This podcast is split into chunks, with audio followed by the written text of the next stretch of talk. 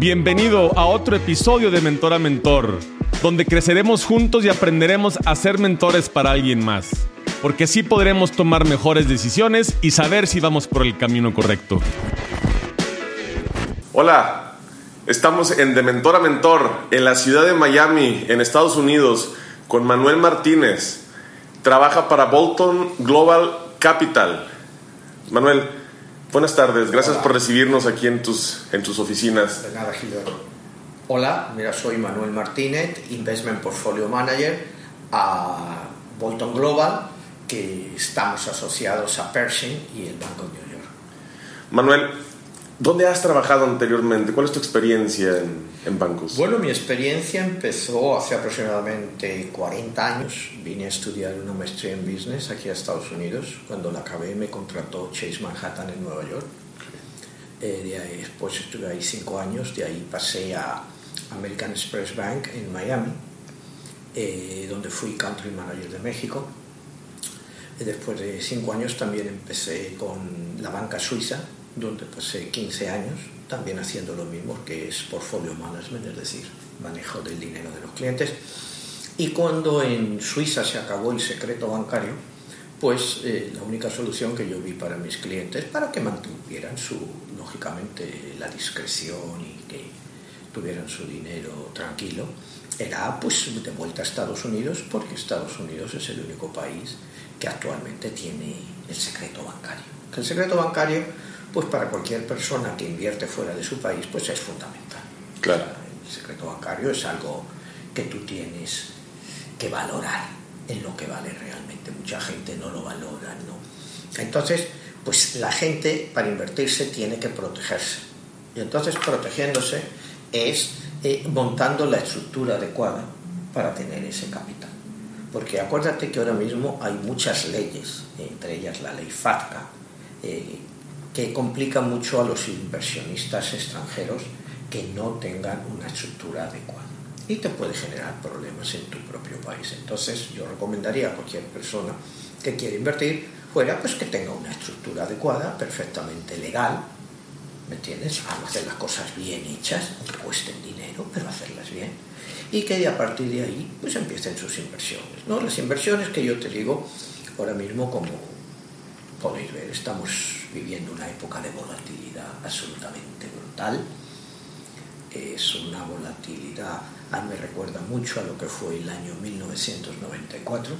En el año 1994 nos encontramos con una situación muy similar, es decir, eh, subida de la inflación en Estados Unidos, réplica de la Reserva Federal subiendo los tipos de interés, primero provocando una caída masiva en el mercado de bonos y consecuentemente en el mercado de acciones. Fue una subida muy penosa. Yo en los 40 años que llevo en este negocio es la caída más grande que he visto del mercado de bonos. Y el mercado de bonos, sobre todo en esa época, hoy ya no tanto, aunque sigue siendo muy importante, era el principal foco de inversión de lo que se llamaban inversores conservadores, que no querían correr riesgos, es decir, querían tener un bono que les pagara un cupón. Eso con el tiempo ha ido cambiando, ya las personas se han dado cuenta pues, que la mejor inversión que pueden hacer es la bolsa, a pesar de las subidas, bajadas, de la inestabilidad tan grande que hemos vivido, que estamos viviendo estos cuatro meses, pero eventualmente a largo plazo históricamente se ha probado pues que la inversión en bolsa pues, si tú miras el Standard Poor's por los últimos 30 años pues, te ha dado un rendimiento entre el 8 y el 10% y te digo viviendo momentos como este que estamos viviendo que para mucha gente pues es que no ha estado antes en los mercados pues les está pillando como por sorpresa entonces yo te diría, pues gente que quiere hacer un portafolio, pues debe de empezar de una forma conservadora. Y la forma más conservadora de empezar es pues, comprándote los tres índices principales del mercado americano, que es el índice del Dow Jones, el índice del Standard Poor's y el índice del Nasdaq. Y con eso empezar. Ya entrar en acciones, yo te diría, pues debería ser un segundo paso en acciones directas, porque las acciones directas son muchísimo más volátiles Ok. son muchísimo más volátiles, ahora mismo estamos viviendo los ejemplos de eso. ¿no? Entonces, te digo, para una persona que está empezando, yo te diría, eso sería lo más fácil.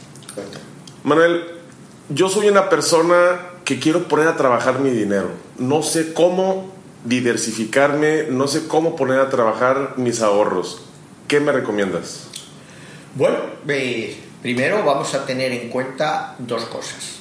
La edad del cliente, porque es muy importante la edad. No es lo mismo una persona con 30 años que una persona con 60. Es decir, para ver en lo que una persona podría invertir. Si tú eres una persona, digamos, joven, que tienes una vida por delante de trabajo y de ahorro, yo te diría lo mejor que puedes hacer, lógicamente, es invertir en bolsa. Invertir en bolsa puedes hacerlo a través de los tres índices principales del Dow Jones. Por ejemplo, el más común, el índice más grande del mundo es el SPY, que es el Standard Poor's, que normalmente año con año pues, está eh, de media entre 8 y 12%. Si miras la media histórica, tienes años que te caen 15, un 20%, pero año con año, al final te da esa media. Entonces, si tú tu dinero, digamos una persona de 30 años y va a trabajar 35 años más, pues habrá quintuplicado su dinero en esa época. Es decir, para ponerte un ejemplo, una persona que invierta a esa edad 100 mil dólares, pues posiblemente con, y vaya aumentando, pues tendrá entre 500 mil y un millón a la época de jubilación. Eh, que se parece mucho, pero ya no será tanto 35 años después. Siempre tenemos que tener en cuenta cuando hablamos de inversiones para retiro la inflación. Ahora mismo estamos viviendo una inflación como no habíamos visto pues, desde el año 94. Es una situación preocupante, pero que eventualmente debe de ser controlada. Entonces una persona debe de invertir ya desde joven, desde que empieza a tener dinero, siempre, siempre en bolsa. Siempre en bolsa productos de calidad, como te digo, si no es una persona que tiene un conocimiento grande de los mercados, pues sencillamente no índice. te digo, el más común es el estándar O sea, sería mi recomendación. Una persona de 60 años, pues ya eh, pues tienes una vida productiva como de 10 años, hasta los 70, pues hoy en día quizá ya más, hasta los 75, pero aún así, en Estados Unidos te dirían que tendrías que ser más conservador es decir, quizá meter un 60% en los índices y 40% en bonos. Yo hoy en día en bonos, mm, personalmente, con la subida de los tipos de interés, eh, lo veo muy preocupante, pero si, digamos, en un año la inflación ha sido contenido y el mercado de bonos ya estabilizado, pues si ya los bonos tienen un rendimiento de un 3%, pues también es una persona de esa edad puede tener una parte de su portafolio en bonos, digamos, como protección. Okay. Y una persona que está trabajando, que tiene un empleo y que tiene un ahorro, ¿le recomiendas entonces que se diversifique de esta manera? Que se diversifique de esta manera, sobre todo te digo, dependiendo de la cantidad de ahorro que tenga esta persona, pero la mejor forma que puede hacer es comprarse el índice del SPY. Okay que es, te digo, es el más común. Te hablo de no de ingresos grandes, grandes, sino una persona pues, que te está dando un cierto dinero y que es capaz de ahorrarte, pues no sé, eh, mil dólares o mil quinientos dólares al mes, pues debe de irse comprando, abrir una cuenta y irse comprando el fondo de Yo es lo que le recomendaría. Correcto. Manuel nos está platicando de, Manuel, ¿cómo, cómo ves la situación económica actual en el mundo? Bueno, pues la situación económica actual pues se ve muy complicada. No hay duda que el COVID nos ha cambiado el mundo, la forma que, que veíamos las cosas antes. Estamos viviendo una nueva economía. Y en el mundo, pues todo esto, ya del COVID y antes del COVID, pues el mundo va hacia los populismos, bien sean de derechas o bien sean de izquierdas, pero el mundo va hacia los populismos. Lo hemos visto de Brasil, que primero tuvimos a Lula, y a Lula pues llegó después. Finalmente ha vuelto Bolsonaro y ahora se supone que va a volver Lula en las próximas elecciones de este año. Entonces lo que vemos es populismos, populismos y populismos. En México, bueno, pues tenemos a ANLO. Bueno, es un producto, eh, aunque cueste entenderlo para mucha gente, de la propia situación de la sociedad mexicana. O sea, ha sido al final, pues un producto de la crisis de México y que no se ha atendido las necesidades de una gran parte de la población, entonces el populismo ha arraigado ahí y ha traído a que él, a mí me parece, a pesar de lo que mucha gente piensa, es una persona muy inteligente, que él sigue su programa, sigue su agenda, sabe los que le van a votar, entonces se concentra en ellos. Él prefiere cerrarte el seguro social y darle 3.000 pesos al mes a una persona que sabe que ese es un voto cautivo. Esa es una forma de, comprar votos como otra cualquiera, que entra dentro de la legalidad. El caso de Venezuela, en el 98, cuando llega Chávez, pues eh, pasa un poco de lo mismo.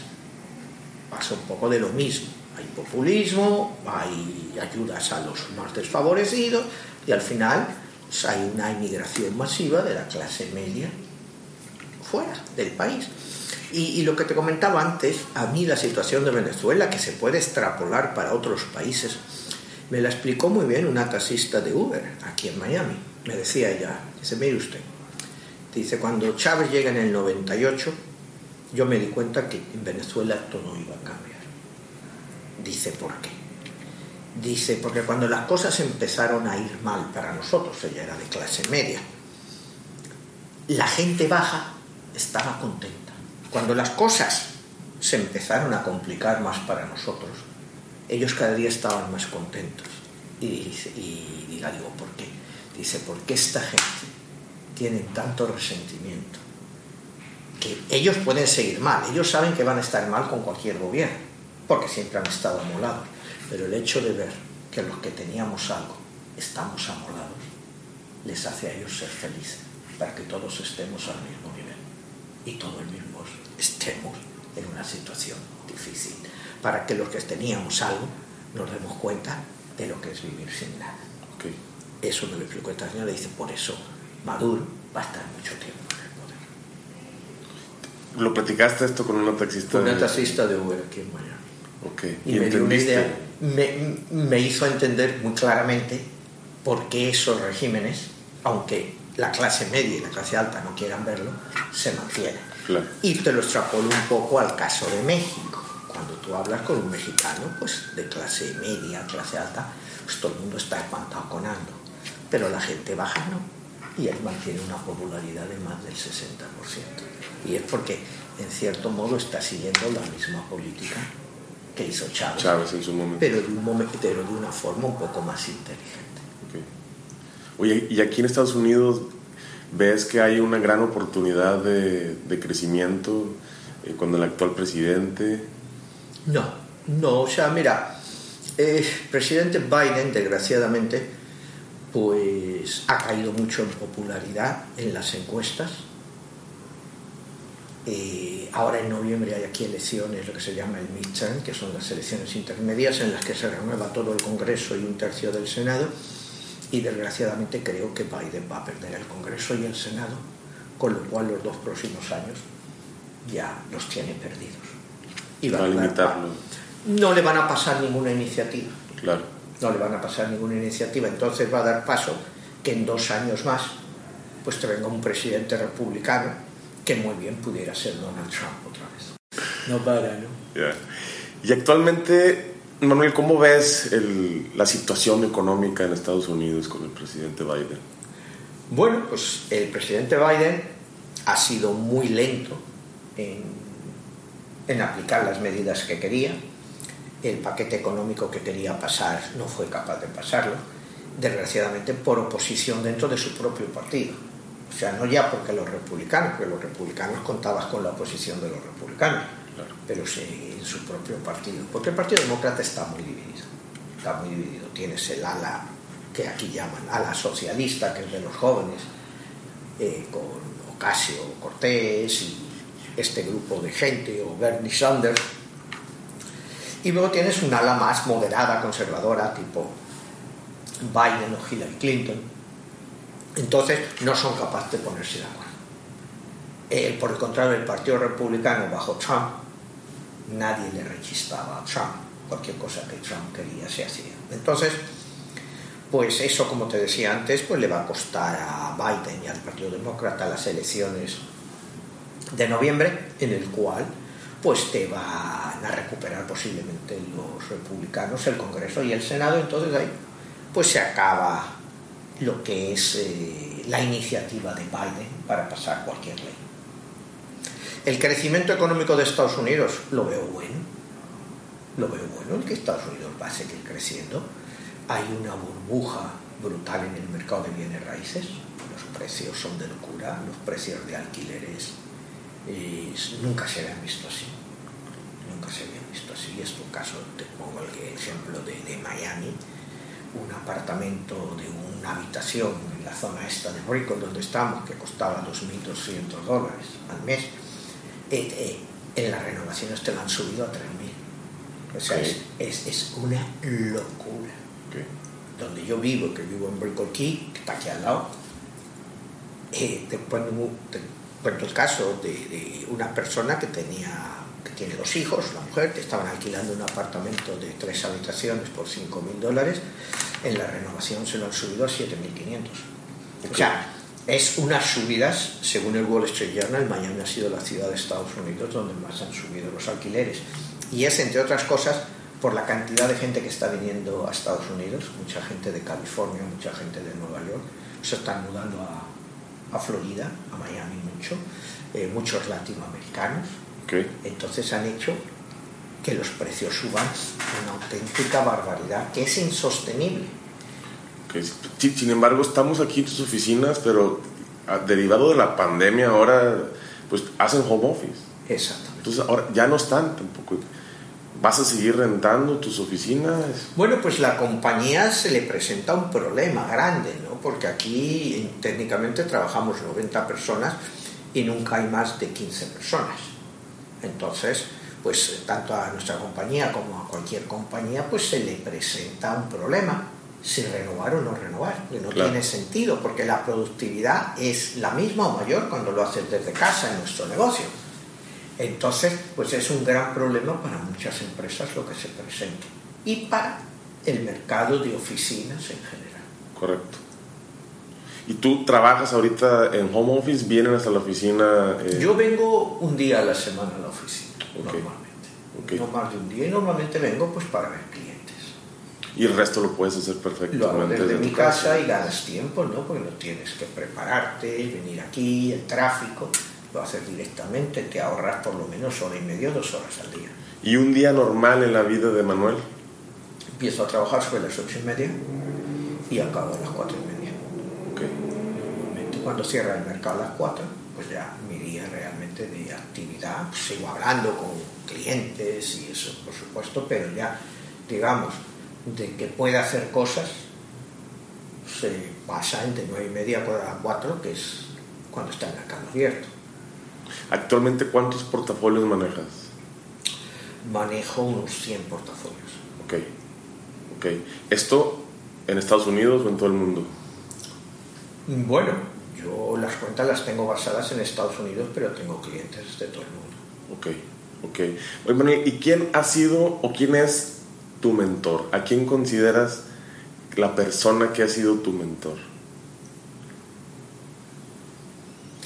¿Mentor en qué aspecto te refieres? Tanto personal como profesional. Pues mira, yo siempre, mi mentor, yo puedo decir que han sido los libros. Ok. Los libros han sido mis grandes mentores, ¿no? Yo hay grandes autores que me han influenciado mucho. A nivel profesional, pues es difícil cuando yo empecé en Chase Manhattan en Nueva York, era muy joven, tenía 25 años y aprendí muchas cosas, pero muchas cosas que no debes hacer. Claro. No sé si me entiendes. Es Sí, claro. lo primero que en el mundo este profesional debes de ser independiente. Porque cuando tú dependes de una compañía, te obligan prácticamente a vender los productos de la compañía, sean o no sean buenos para el cliente. Cuando tú estás independiente y no dependes de vender el producto del día, te puedes dar a tus clientes lo que tú consideras que es más adecuado para ellos. Por ejemplo, yo no puedo ofrecer nada a mis clientes que yo no tenga en mi cuenta o que yo no, en Por lo que yo no invierto. Cuando tú trabajas para un grande, grande, pues eso es, te vienen con tu producto del día y tienen que vender tanto y, y ya está. Y entonces eso aprendí yo en mi primera época y nunca volví a hacerlo. Pues Ok. porque mm, considero que al final, pues muchas veces el perjudicado eh, podía ser el cliente, ¿no? Entrar en un producto en que él se fiaba de ti y él no, no sabía lo que era, no, no entendía la volatilidad. Entonces, pues el mercado, en ese aspecto, los propios ciclos económicos han sido mis mentores, ¿no? de entender que la gente debe de asumir el riesgo al cual cree que puede, no ir más allá de lo que no conoce. Y la barrera principal con la que te has topado con, con, estos 100 portafolios, con la gente que manejas, en base a tu experiencia, ¿cuál ha sido? Ah, digo, debemos de entender que esto genera escepticismo y realmente hay mucha gente que no conoce cómo, cómo invertir en la bolsa. Hombre, lógicamente es un mercado que cuando tú tienes, digamos, tu trabajo, en tu caso en México y eso, pues es complicado. Es complicado salirte de tu propio ambiente para tratar de hacer algo diferente. Entonces yo te diría que lo más fácil para la gente que quiera empezar o iniciarse es siempre tener calidad. Calidad. Si tú compras calidad, pues la calidad ahí se mantiene. Si tú compras empresas grandes y grandes compañías que llevan 100 años, pues van a seguir. Claro. Coca-Cola, pues Coca-Cola va a seguir siempre en el mercado, a no ser que descubran que la Coca-Cola produce cáncer, no sé si me entiendes. Es un ejemplo que te digo.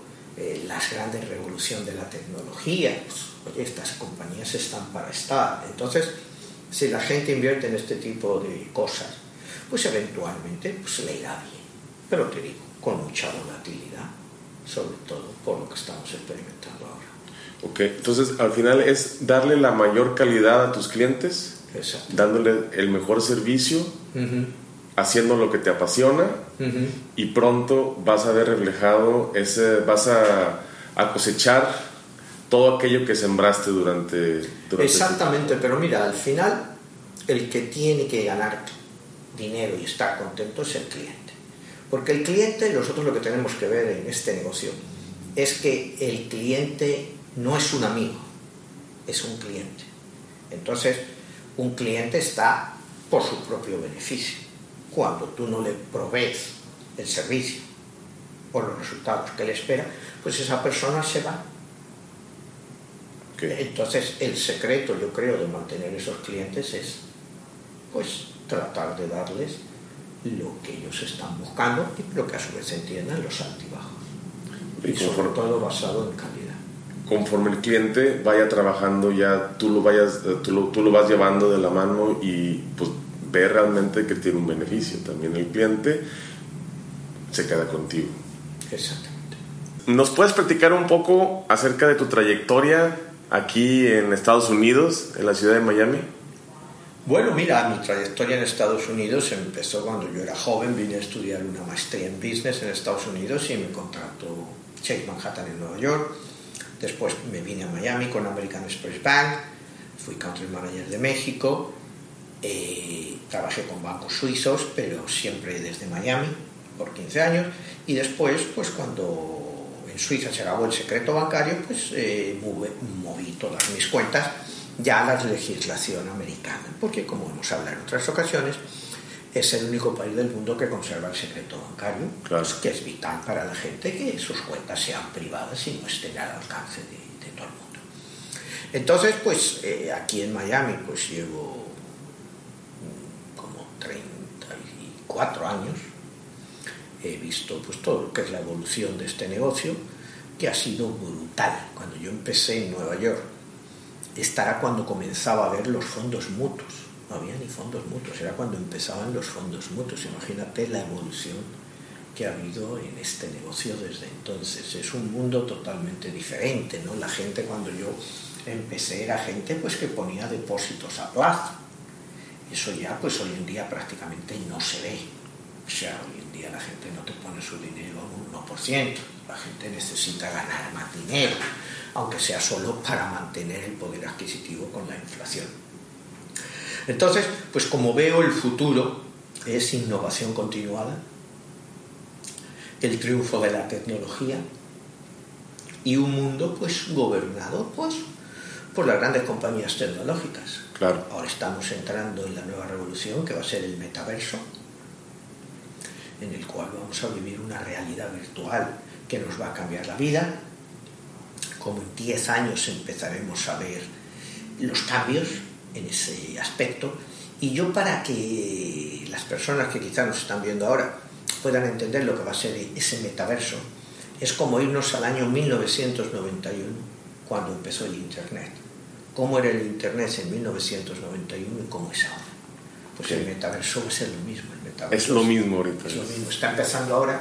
En 30 años será algo que no podamos estar sin ello. El metaverso pues va a crear, como te digo, es una realidad virtual donde tú vas a crearte tu propia realidad, tú vas a tener una propia vida que no es real, pero que para ti va a ser real.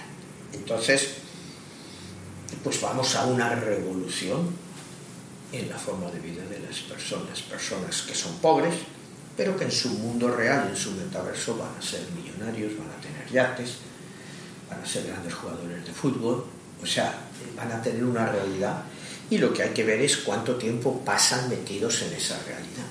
Porque esa realidad no va a ser gratuita, hay que pagar por esa realidad. si tú quieres tener eh, unas zapatillas de Nike o unos tenis, vas a tener que, comprarlos. Pero no vas a comprarlos al precio que los pagas, pero tu indumentaria vas a tener. Ya en el metaverso se están metiendo las grandes compañías de moda, desde Chanel a Louis Vuitton, todos están comprando espacios. Todos están migrando ya. Están comprando espacios, parcelas que se llaman dentro del metaverso, donde van a crear sus mundos. Entonces, ese es el futuro. Y te digo, a 30 años, ¿cómo estará ese metaverso?